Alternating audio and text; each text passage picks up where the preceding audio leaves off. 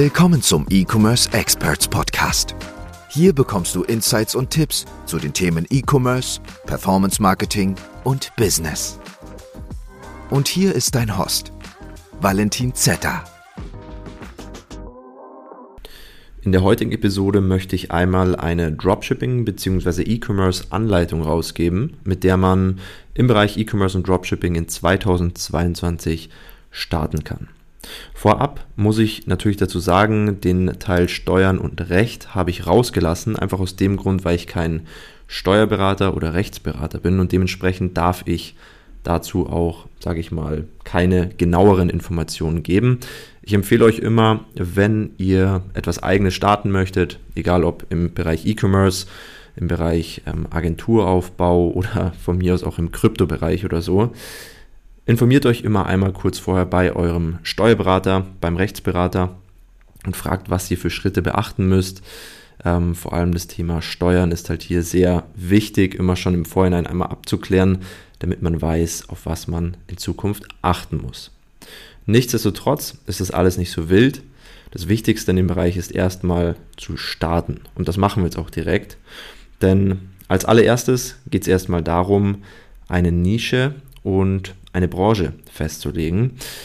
In Bezug auf die Produktsuche habe ich, glaube ich, schon, ja, ich glaube in der vorletzten oder vorvorletzten Episode über das Thema Produktfindung gesprochen in 2022.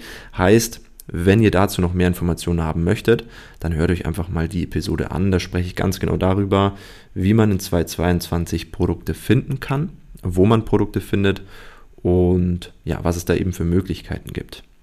Nichtsdestotrotz gibt es allgemeine Punkte, auf die man achten sollte, wenn man eine Branche, eine Nische auswählt oder eben auch grundsätzlich einfach ein Produkt auswählt. Als allererstes sollte man immer darauf achten, am Anfang, vor allem am Anfang, ähm, keine großen Produkte, die sehr schwer sind zu verkaufen. Einfach nur aufgrund dessen, weil man hier oftmals vielleicht dann Probleme mit dem Zoll bekommt und natürlich auch sehr hohe Versandkosten hat. In der Regel sind schwere Produkte, ich sag mal ab einem Kilo, ab 800 Gramm sowas in die Richtung, einfach sehr teuer im Versand. Ähm, ja, weil die einfach grundsätzlich in eine andere Versandkategorie kommen, vor allem im Bereich Luftfracht. Und wir möchten ja grundlegend unsere Produkte schon mit Luftra Luftfracht verschicken lassen, da sie dann natürlich auch schneller beim Kunden sind. Ziel sollte es natürlich hier aber auch sein, die Produkte dann langfristig selbst einzulagern, so dass wir schnellere Versandzeiten haben und das Ganze nicht mehr mit dem Flugzeug rumschicken müssen. Der zweite Punkt wäre dann die Margenberechnung. Du solltest dir am Anfang, bevor du dein Produkt fest auswählst, also dieses Produkt dann auch in deinen Shop einpflegst über CJ Dropshipping oder Oberlo, immer überlegen, ähm, welche Marge bleibt denn hier am Ende des Tages übrig. Natürlich kann man das nicht wirklich sehr genau sagen, weil ein großer Teil der Kosten immer noch die Ad-Kosten sind. Also das Facebook-Ad-Budget oder eben das Ad-Budget, was du auf der Plattform verwendest, egal ob Facebook, TikTok oder Snapchat, Google, whatever. Ja, nichtsdestotrotz sollte man schon mal eine grobe Margenberechnung machen. Heißt, dort fließen Werte rein, wie klar der Einkaufspreis, Versandkosten in das jeweilige Land und dann eben auch noch zum Beispiel Transaktionsgebühren für PayPal, Stripe und ja, noch ein paar andere Kosten in Bezug auf Branding, aber das ist dann auch erst in den nächsten Schritten relevant. Ähm, heißt, hier kann man schon mal eine grobe Margenberechnung machen und natürlich sollte man sich hier auch überlegen, für wie viel kann ich das Produkt überhaupt verkaufen. Zum Beispiel ein kleineres Produkt Gehen wir mal wieder auf das Beispiel Fusselbürste. Können wir einkaufen für 5 bis 10 Euro und dann sollten wir das mal mindestens für 24,95 verkaufen. Ich rechne normalerweise immer den Einkaufswert mal zweieinhalb bis drei, wenn nicht sogar noch mehr. Vor allem wenn es sehr geringe Einkaufspreise sind, sollte man hier halt auch immer mehr draufrechnen, da man ja schon einfach auch andere Kosten hat, die gedeckt werden müssen und natürlich am Ende des Tages auch einen gewissen Gewinn machen möchte, sonst lohnt sich das Ganze einfach nicht. Auf welchen Plattformen suche ich denn überhaupt nach Produkten? Ne? Dazu habe ich ja auch schon, wie gesagt, eine Episode gemacht. Ähm, Produkt Research bzw. Nischensuche, Branchensuche ähm, oder Produktsuche mache ich grundsätzlich immer über Alibaba und AliExpress. Ähm, nicht, weil es da jetzt irgendwie die besten Produkte gibt oder so, aber auf vor allem AliExpress ist die Produktpalette einfach so riesengroß und wir können uns einfach tausende Produkte ansehen, diese miteinander vergleichen. Wir können uns auch mal das Feedback der Kunden in den Rezessionen durchlesen und ja, einfach Produkte vergleichen und vor allem einfach mal so ein paar Eindrücke holen. Ja, weil auf AliExpress ist es wirklich unglaublich, wie viele Produkte es gibt, in egal welcher Branche oder Nische. Man findet eigentlich immer das Produkt, ähm, was man sucht. Oder man findet ein Produkt, was man nicht kannte und dann entscheidet man sich eventuell auch dazu, das Produkt zu verkaufen. In Bezug auf den Feedback, was ich ja gerade in dem längeren Satz schon angesprochen habe, man sollte natürlich immer auch Feedback von anderen Online-Shops einholen. Heißt, jetzt nicht den Online-Shop anschreiben und fragen, wie das Produkt ist, sondern sich andere Online-Shops ansehen, die genau dieses Produkt verkaufen. In der Regel wird dein Produkt sicherlich schon von einem anderen Online-Shop verkauft werden, außer du hast jetzt wirklich ein, eine absolute Neuheit auf dem Markt, ähm, was es so noch nicht gibt. Dann, ja, Glückwunsch, dann ist es auch cool, aber in der Regel ist es meistens so, dass es das Produkt schon gibt, vor allem eben zum Beispiel auf Amazon. Ja, und hier solltest du schon vorab, bevor du dich überhaupt dafür entscheidest, dieses Produkt zu verkaufen, ähm, einmal das Feedback von zum Beispiel den Amazon-Rezessionen durchlesen, um zu sehen, ob es hier vielleicht irgendwie sehr starkes negatives Feedback gibt zu dem Produkt. Ja, es kann ja sein, dass das Produkt wirklich der letzte Schrott ist und äh, die Leute sich bei Amazon wirklich stark beschweren, dass sie nie wieder dort einkaufen werden oder dass sie das Produkt nicht empfehlen oder das Gegenteil, dass das Produkt wirklich toll ist, genau das Problem löst und ähm, was noch ein großer Vorteil ist, wenn dann zum Beispiel noch Verbesserungsvorschläge zu finden sind im Feedback, weil dann könnt ihr im Endeffekt hier vielleicht auch schon ein verbessertes Produkt, ein optimierteres Produkt verwenden. Vielleicht gibt es genau schon in der, ähm, genau in dieser Form schon bei AliExpress oder bei CJ Dropshipping oder ihr lasst es halt dann über den Großhändler direkt optimieren. Dazu habe ich ja auch schon mal eine Podcast-Folge gemacht, beziehungsweise in einer anderen Folge darüber gesprochen.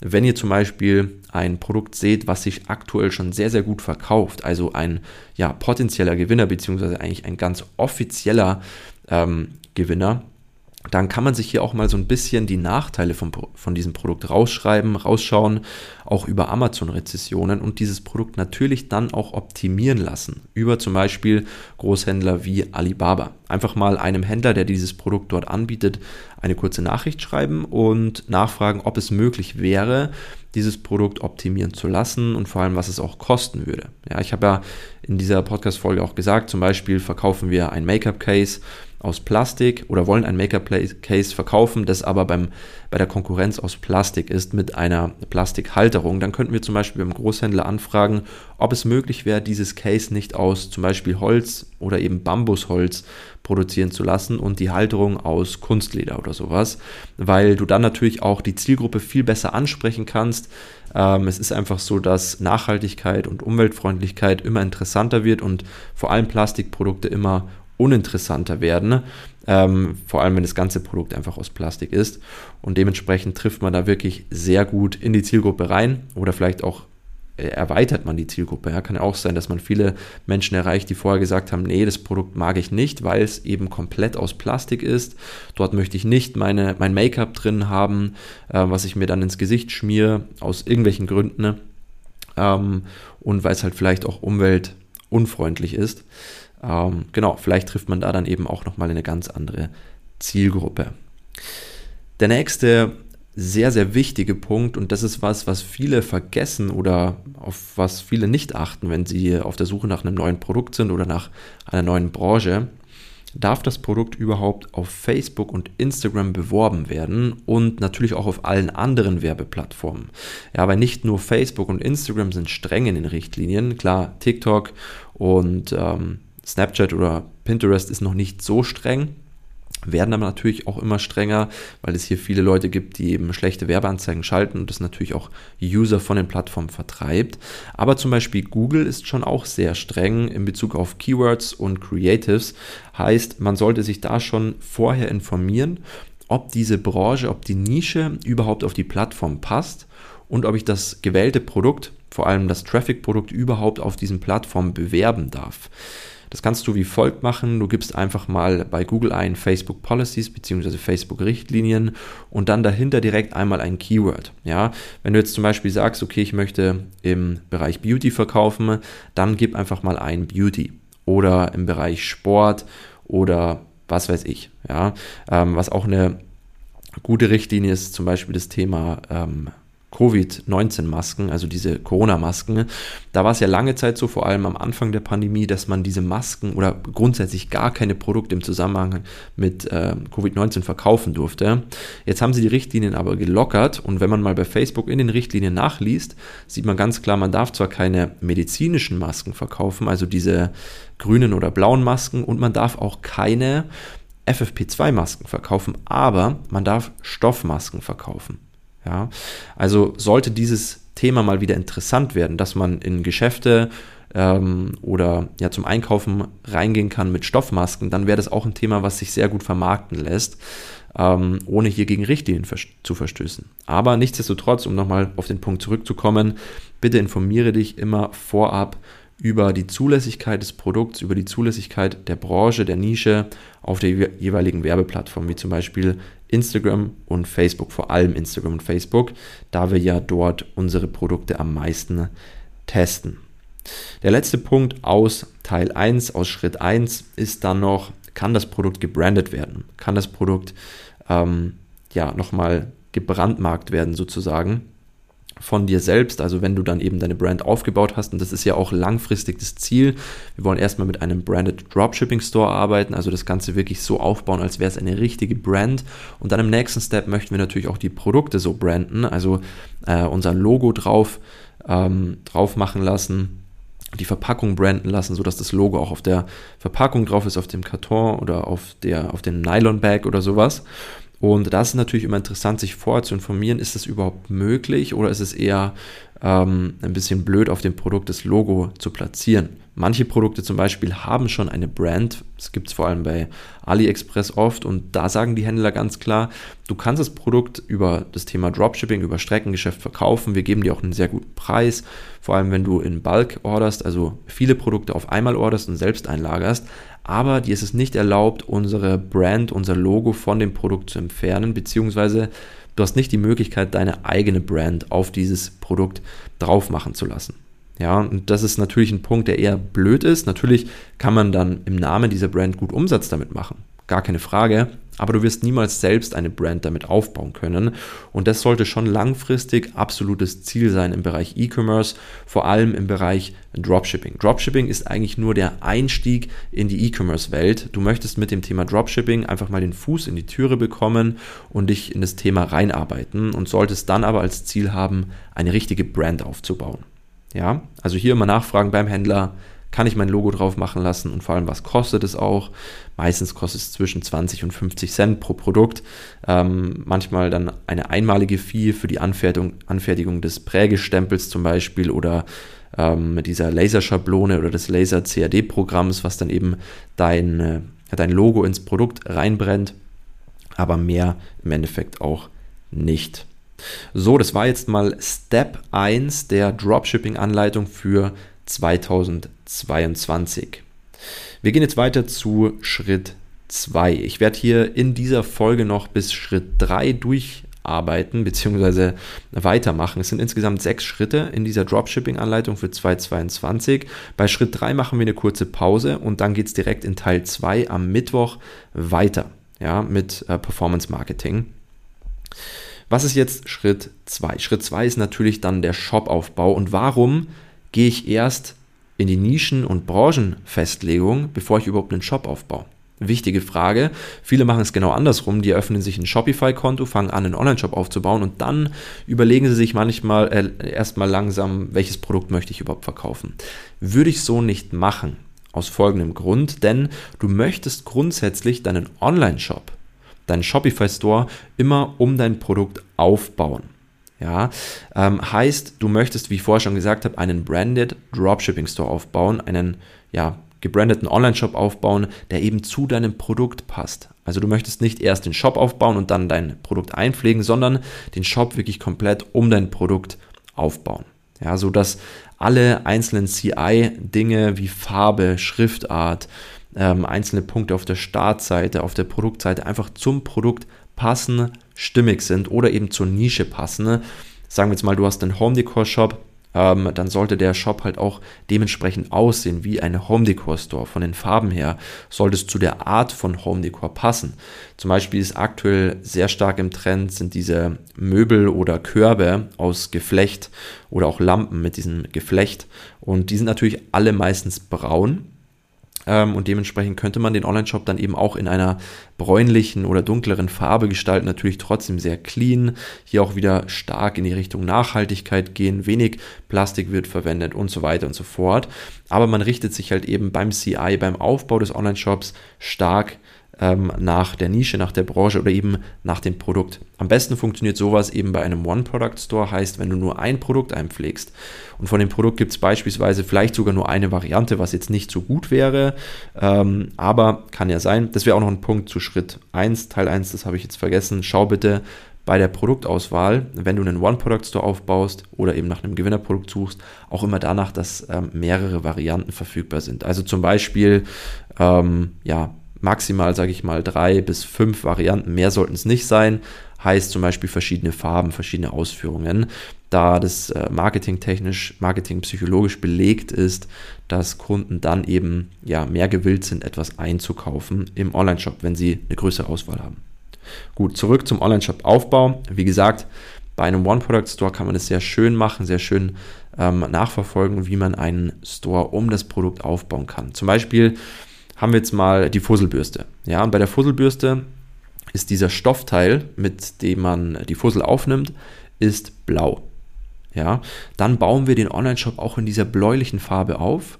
Das Produktbild ist erstmal transparent im Hintergrund und dann schaut das Ganze sehr clean aus und stimmig. Ja, wenn wir jetzt den Hintergrund in Rot machen würden, zum Beispiel, würde es überhaupt nicht dazu passen. Aber wie gesagt, richte dich da bitte ähm, nach deinem Produkt und vielleicht auch eben schon nach dem Aussehen deines Produktes. Wähle von Anfang an ein gutes Theme. Ich habe ja schon öfter gesagt, ich empfehle eigentlich grundsätzlich immer mit einem bezahlten Theme zu arbeiten. Wie zum Beispiel mein absolutes Favorite Theme ist Prestige.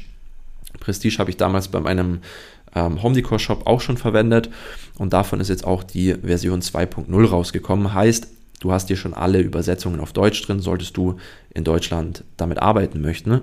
Was natürlich ein großer Vorteil ist, weil bei äh, Version 1.0 war es noch nicht so. Dort musste man alle Übersetzungen noch manuell machen, was natürlich ein bisschen blöd war. Aber schau dir gerne mal Prestige an, kostet glaube ich roundabout 300 Dollar oder so. Ansonsten gibt es natürlich auch noch kostenlose Themes wie Dawn von Shopify, ein relativ neues Theme, was man verwenden kann, was auch relativ clean ausschaut, aber du hebst dich damit halt einfach nicht so stark von der Masse ab. Plus, du hast nicht so viele Einstellungsmöglichkeiten ne, wie ähm, bei bezahlten Themes, wie bei bezahlten ähm, Designs. Wenn du hier nach einem Schnäppchen suchst, würde ich dir empfehlen, lad dir mal beziehungsweise mach dir mal ein Profil bei Envato Elements. Darüber habe ich auch schon mal gesprochen in der Podcast-Folge. Envato Elements ist eine Plattform, auf der du Stockmaterial bekommst, zum Beispiel Videos, ähm, Stockvideos in einer guten Qualität. Das ist jetzt keine Werbung oder so, also ich kriege da kein Geld von Envato. Ähm, aber dort kriegst du ganz viel Stockmaterial, also Videos, dort bekommst du ähm, Musik, dort bekommst du ähm, Animationen und eben auch Themes, also Designs für deinen Online-Shop, ähm, teilweise auch wirklich original Shopify-Themes. Ähm, Envato Elements kostet monatlich, ich glaube, 34,95, ist aber auch monatlich kündbar. Was du also machen kannst, du kannst dir dort einen Account anlegen, lädst dir einmal alle Themes runter, das sind, glaube ich, also sind schon ein paar, ich glaube so 80, 90 oder so. Ähm, da sind natürlich auch viele Designs dabei, die sehr, sehr umfangreich sind. Also da muss man sich schon ein bisschen reinarbeiten. Ne? Das ist dann nicht so einfach gestrickt, einfach aufgebaut wie die, wie zum Beispiel Prestige oder sowas oder Kapital.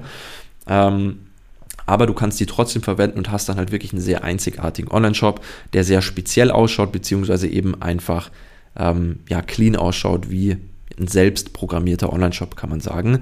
Du zahlst somit einmal nur 34,95 oder 34,99, kannst dann das Abo direkt kündigen und hast somit dann eben auch die ganzen Designs. Das sind alles ZIP-Dateien, die du dann bei Shopify im ähm, Online-Editor-Bereich wieder hochladen kannst und direkt bearbeiten kannst. Als kleiner Tipp von meiner Seite. Nächster Punkt, achte darauf, dass der Besucher mit wenigen Klicks zum Checkout kommt. Das ist ein ganz, ganz wichtiger Punkt, was viele vernachlässigen im Online-Shop-Aufbau.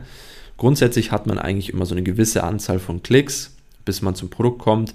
Wenn man zum Beispiel den Traffic auf die Startseite, auf die Landingpage des Online-Shops leitet, gibt es einmal einen Klick, um auf die Produktseite zu kommen. Dann gibt es den Klick, um das Produkt in den Warenkorb zu legen. Und dann den Klick, um zum Checkout zu kommen. Und dann nochmal circa zwei bis drei ähm, Aktionen oder Klicks, um den Kaufvorgang abzuschließen, um ja zu konvertieren sozusagen. Jetzt gibt es natürlich auch noch die Möglichkeit, den Dynamic Checkout-Button einzubauen, der auch schon direkt auf der Landingpage-Seite, auf der Startseite ist halt nur die Frage, wie hoch ist die Hürde bei deinem Online-Shop-Besucher, bei deinem Kunden. Ne? Kauft er direkt schon ähm, das Produkt über den Dynamic Checkout-Button, weil das Produkt irgendwie gerade rabattiert ist, mega günstig ist oder grundsätzlich vielleicht schon günstig ist? Oder braucht der Kunde eventuell noch ein bisschen Zeit und Überzeugung oder noch mehr Informationen, um dein Produkt zu kaufen? Ja, und nichtsdestotrotz, egal in welcher Situation du dich befindest oder in welchem Bereich du verkaufst, ähm, du solltest immer darauf achten, dass du dem Kunden so wenig abverlangst wie möglich, um dein Produkt zu kaufen. Also so wenig Aktionen verlangst wie möglich, um dein Produkt zu kaufen. Heißt zum Beispiel, äh, keine unnötigen Upsell-Pop-ups mit einbauen, schon im Vorhinein oder irgendwelche ähm, Pop-ups grundsätzlich für Newsletter würde ich am Anfang erstmal weglassen. Ist natürlich ein sehr gutes Thema, um ähm, eine große Newsletterliste aufzubauen für E-Mail-Marketing, absolut gut. Ähm, würde ich aber erstmal standardmäßig im Footer einbauen auf der Startseite des Online-Shops und das Pop-up erstmal weglassen, weil eventuell nervt es deine Shop-Besucher und sorgt dann eben auch dafür, dass die Bounce Rate, also die Schließrate von einem Online-Shop, erhöht wird. Heißt, hier ganz wichtig, so wenig Klicks wie möglich. Nächster Punkt, auch ganz wichtig, Shop-Geschwindigkeit. Nicht nur ganz wichtig, sondern extrem wichtig. Was wir immer wieder gemerkt haben bei Online-Shops von uns selbst und auch bei Teilnehmern von E-Commerce Experts, dass ähm, das einen riesengroßen Unterschied macht, ob dein Online-Shop langsam lädt oder schnell lädt. Du musst es einfach mal an deinem eigenen Verhalten nachverfolgen, was passiert, wenn du über eine Instagram-Werbeanzeige oder eine Facebook-Werbeanzeige ähm, auf einen Online-Shop kommst und der lädt ewig lang. Ist bestimmt jedem da draußen schon mal passiert. Und in der Regel würde ich sagen, ungefähr 90 Prozent, wenn nicht sogar noch mehr, gehen direkt wieder raus, also schließen den Online-Shop, weil es einfach nervig ist. Wir sind extrem schnelllebig, wir haben keine Aufmerksamkeitsspanne mehr heutzutage, leider. Ähm, wir ja, schießen durch den Feed durch und wollen uns einfach so viel Content wie möglich reinziehen, ähm, sind da einfach sehr wissbegierig. Und dementsprechend haben wir keine Lust zu warten, bis ein Online-Shop ladet. Ja, also wenn der da fünf bis zehn oder sogar 20 Sekunden braucht, äh, bis er geladen hat, dann ja, sieht es einfach schlecht aus und du wirst wirklich sehen, du hast zwar bei Facebook vielleicht viele Klicks, eventuell auch einen echt guten CPC-Wert, heißt, die, die Leute klicken einfach gerne, weil sie die Ad geil finden und interessieren sich fürs Produkt, aber wenn ein Online-Shop lange lädt, dann schön, hast du vielleicht gute CPC-Werte, aber ähm, die Leute brechen sofort ab, wenn sie auf den Online-Shop kommen, weil sie keine Lust haben zu warten. Das hat vielleicht früher mal noch funktioniert, wo das Internet auch noch ein bisschen langsamer war, wo die Menschen noch eine ja, längere Aufmerksamkeitsspanne hatten, beziehungsweise geduldiger waren. Ich muss auch ehrlich sagen, ich bin selbst auch sehr ungeduldig.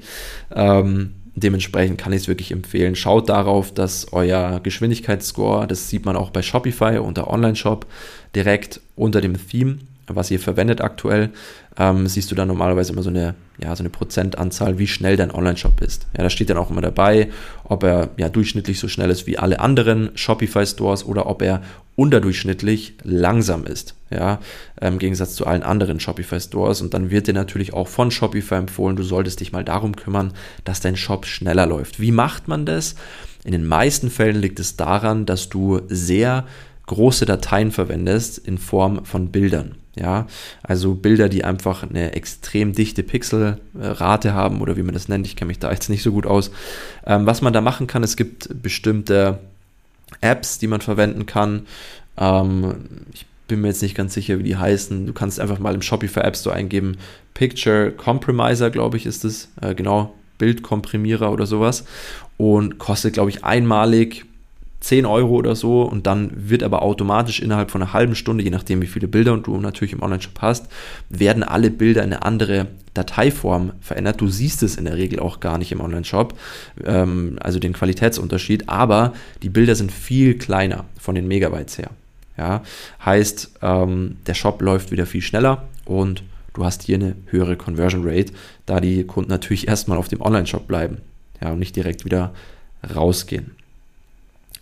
So, dann kommen wir mal zu einem weiteren Punkt, der auch sehr wichtig ist und den ich in vielen Online-Shops gar nicht sehe. Und das ist was, was wir bei E-Commerce Experts immer wieder predigen, was unbedingt gemacht werden muss, ist eine FAQ-Seite. Eine FAQ-Seite ist ja, kennst du vielleicht von Amazon, einfach eine Seite, wo ähm, bestimmte Fragen aufgelistet worden sind, beziehungsweise bestimmte Fragen aufgelistet sind, die schon mal gefragt worden sind, ja, also die eventuell relevant für Shop-Besucher sein könnten.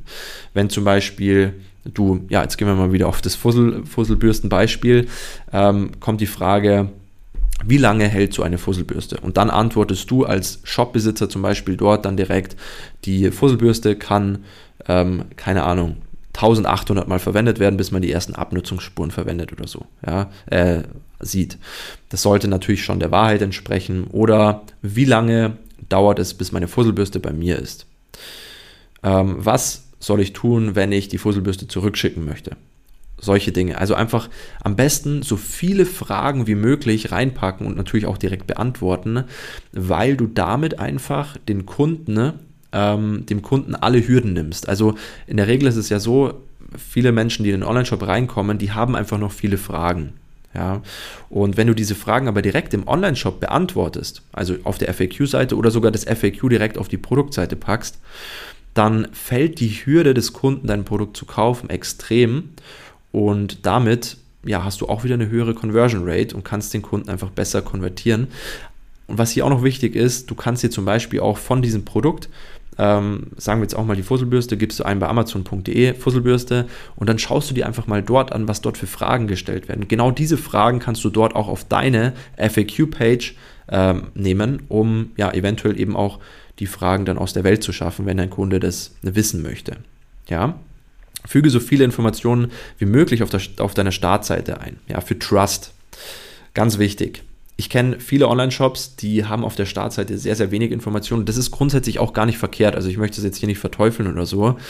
Ähm, man kann es so machen und so. Man kann es komplett clean machen, auf der Startseite nur irgendwie ähm, ein Banner oben reinbauen, eine Slideshow, dann vielleicht die Best-Selling Products und noch ein Featured Product, fertig. Kann gut funktionieren, aber ich bin zum Beispiel ein Fan davon, vor allem im Nischen-Store-Bereich. Also wenn es kein One-Product-Store ist, sollte man schon auf der Startseite, auf der Landingpage einfach viele Informationen geben. Ja, zum Beispiel Slideshow, dann ganz wichtig, direkt die Bestseller, links oben das beworbene Produkt, sodass man, wenn man in den Online-Shop reinkommt, sich nicht gescammt fühlt, weil man möchte ja als Online-Shop-Besucher dann auch direkt dieses Produkt sehen, was man in der Werbeanzeige gesehen hat ähm, oder ja im Karussell oder so und dann direkt darunter Informationen zu vielleicht dem Online-Shop zum Unternehmen über uns. Dann ein Featured Product, dann ein Blogbeitrag und so weiter und so fort. Also wirklich viele Informationen auf die Startseite, am besten auch noch ein paar Trust Badges, wie zum Beispiel umweltfreundlich, nachhaltig, ähm, natürlich nur, wenn es auch zutrifft,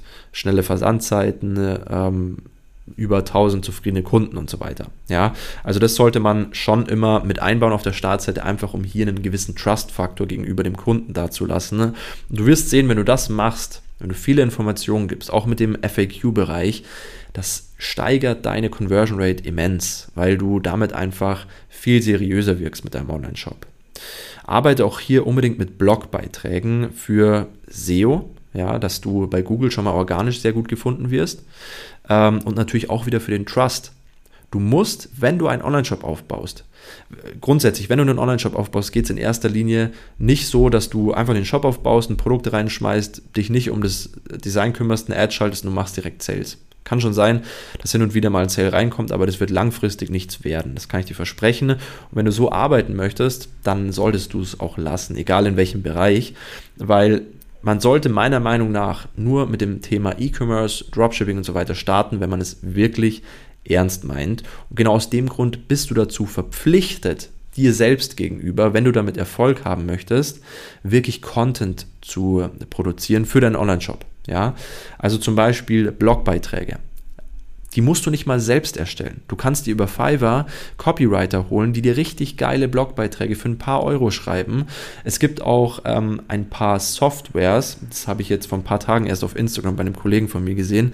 Da kannst du sogar automatisch KI-generierte ähm, Blogbeiträge beziehungsweise äh, Ad-Copies und so weiter erstellen lassen. Also das wird komplett vom Computer übernommen und die sind teilweise wirklich sehr, sehr gut, äh, was ich immer noch sehr erstaunlich finde. Aber das wäre auch so eine Möglichkeit. Da zahlst du dann irgendwie 30, 40 Euro im Monat für dieses Programm, aber kannst jede Woche oder sogar alle drei Tage einen neuen Blogbeitrag über das Thema Home Decor, über das Thema Haustiere, über das Thema Sport und Beauty rausbringen, natürlich immer passend zu deiner Nische. Und damit kannst du deine Kunden einfach mit Content befeuern und deine Kunden folgen dir dann nicht nur aufgrund dessen, weil dein Produkt geil ist, sondern auch, weil dein Content geil ist und kaufen immer wieder. Ja, der Kunde sollte einfach im Wert stetig wachsen, also immer wieder was bei dir einkaufen. Vor allem, wenn du dann mal einen Relaunch machst, also mal ein neues Produkt ähm, in deinem Online-Shop veröffentlichst, dann wirst du auch hier direkt schon mal einen guten Umsatz machen. Heißt hier einfach Content erstellen lassen. Nächster Punkt wäre dann eben auch noch Content Creator verwenden. Ne? Wie gesagt, du musst, wenn du Content für deinen Online-Shop erstellen lassen möchtest, diesen nicht selbst erstellen. Ja, wenn du unkreativ bist und ich bin selbst auch, ich würde schon sagen, ich bin ein bisschen kreativ, aber ich bin nicht der kreativste. Und deswegen hole ich mir hier und da auch mal jemanden, der was für mich übernimmt im Bereich Content Creation, im Bereich Design und so. Aber ich mache schon auch viel selbst, weil ich mich da einfach gerne reinfuchse. Mir macht es einfach viel Spaß. Aber wenn du so jemand nicht bist, also wenn du damit nicht umgehen kannst oder einfach unkreativ bist, was auch ganz normal ist, ähm, dann hol dir einfach über Fiverr oder Upwork jemanden, der da so ein paar Sachen für dich macht, der dir so ein paar Animationen zusammenschneidet, ein paar coole Templates erstellt. Ähm, genau. Dann kommen wir mal, also das soll es mal gewesen sein mit diesem Schritt, Schritt 2, Online-Shop-Aufbau. Das sind mal so die wichtigsten Punkte, die unbedingt in deinen Online-Shop mit einfließen müssen. Ja, so selbstverständliche Sachen wie Rechtstexte, Impressum, Widerrufsbelehrung ist klar. Also das muss ich ja hier nicht sagen, das weiß eigentlich so gut wie jeder. Ähm, das musst du einfach mit drinnen haben. Der dritte Schritt, bevor wir dann noch hier mit der Episode Schluss machen, ist der Social Proof.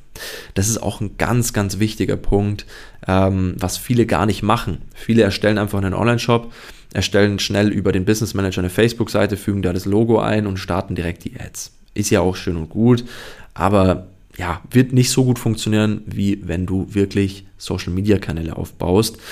Social-Media-Kanäle sollten vorrangig nicht dazu sein, um Produkte zu verkaufen, sondern einfach um einen Trust zu bieten, ja, um Social Proof zu geben. Erstelle dafür unbedingt eine Facebook-Seite und natürlich auch ein Unternehmenskonto bzw. ein Unternehmensprofil über Instagram. Ja, auf der Facebook-Seite sollten alle relevanten Dinge zu finden sein, wie zum Beispiel auch schon mal das Logo in deinem Profilbild von deinem Online-Shop ein Titelbild, was einfach aussagekräftig ist und vielleicht auch die Zielgruppe abbildet, die du ansprechen möchtest. Sagen wir mal, du verkaufst die Fusselbürste, dann solltest du in deinem Titelbild auf deiner Facebook-Seite natürlich auch Haustiere zum Beispiel haben. Ja, irgendwelche Dinge, die Fussel erzeugen. Ja, also zum Beispiel Hunde und Katzen oder irgendwelche anderen Haustiere. Genau das gleiche gilt natürlich auch für dein Facebook-Unternehmensprofil. Da ist wichtig, ein Unternehmensprofil zu haben, einfach nur aufgrund dessen, weil du dann natürlich auch die Insights siehst und das Ganze dann auch direkt mit deiner Facebook-Seite verknüpfen kannst, was auch sehr, sehr wichtig ist, dass du dann im Anschluss auch Ads im Namen dieses Profils schalten kannst. So, jetzt ist es auch hier so, bei Instagram und Facebook solltest du einfach regelmäßig Content teilen in Bezug auf Gewinnspiele in Bezug auf normale Beiträge, Templates, Informationen zum Produkt, ähm, UGCs, also User-Generated Content von zum Beispiel Influencern oder einfach von Kunden von dir. Und da ist es auch wieder wichtig, solltest du irgendwie unkreativ sein. Ja, solltest du keine Ideen haben, ähm, wie du eventuell Content kreieren kannst für dein Instagram-Profil, für deine Facebook-Seite, dann hol dir einfach einen Content Creator. Wie vorher schon gesagt, geh einfach mal auf ähm, Upwork oder auf Fiverr. Ich bin eher der Fan von Fiverr. Und dann siehst du, es gibt wirklich für vor allem solche Themen, Instagram-Profil für Online-Shops, ähm, im E-Commerce-Bereich oder von mir aus auch für Agenturen oder sowas, ähm, gibt es ganz, ganz viele Content Creator, die für wenig Geld richtig, richtig gutes Zeug machen. Die kennen sich dann aus mit Photoshop, mit After Effects und von mir ist auch mit Canva. Ja, mit Canva kann man auch richtig geiles Zeug machen. Also, wenn ihr Content selbst erstellen möchtet, dann empfehle ich euch wirklich, holt euch Canva Pro, kostet 11,99 Euro im Monat, was wirklich ein Witz ist, wenn man mal drüber nachdenkt, was man alles mit diesem Tool machen kann. Du kannst damit wirklich sehr, sehr schöne ähm, Designs erstellen, du kannst theoretisch auch ein eigenes Logo erstellen. Also da kann man wirklich schon sehr, sehr viel machen. Aber wie gesagt, wenn du selbst nicht so kreativ bist und vor allem, wenn du vielleicht auch einfach nicht die Zeit hast, kann ja auch sein. Dein Online-Shop geht durch die Decke und du musst dich einfach um andere Dinge kümmern, wie zum Beispiel die Skalierung, um Performance-Marketing, um ähm, ja, darauf zu schauen, dass die, die Firma, die Marke einfach wächst, also vielleicht auch nach neuen Produkten zu schauen, dann hast du keine Zeit dafür und dann solltest du dir auf jeden Fall jemanden holen, der deinen Content erstellt. Poste auch hier regelmäßig. Ja, bei der Facebook-Seite ist es nicht so wichtig, beziehungsweise kannst du ja theoretisch automatisch immer den Beitrag, den du bei Instagram teilst, auch auf Facebook teilen oder eben andersrum. Ähm, aber schau wirklich darauf, dass du hier regelmäßig Content teilst vor allem wenn du zum Beispiel Blogbeiträge auf deinem Online-Shop veröffentlichst, ähm, einmal pro Woche oder so, dann kannst du natürlich, natürlich diesen Blogbeitrag auch in einem Instagram-Beitrag verarbeiten. Ja, bestimmte Textschnipsel oder so. Oder auch einfach ankündigen, hey, es ist ein neuer Blogbeitrag in unserem Online-Shop unter Blogs ähm, gerade live gegangen. Eventuell auch direkt in der Story verlinken, geht er jetzt schon, auch bei, ähm, bei Profilen, die weniger als 10.000 Abonnenten haben. Heißt hier einfach, werde zu einer Content Creation Maschine oder besorg dir eine Content Creation Maschine. Also einfach einen Content Creator über Fiverr oder Upwork.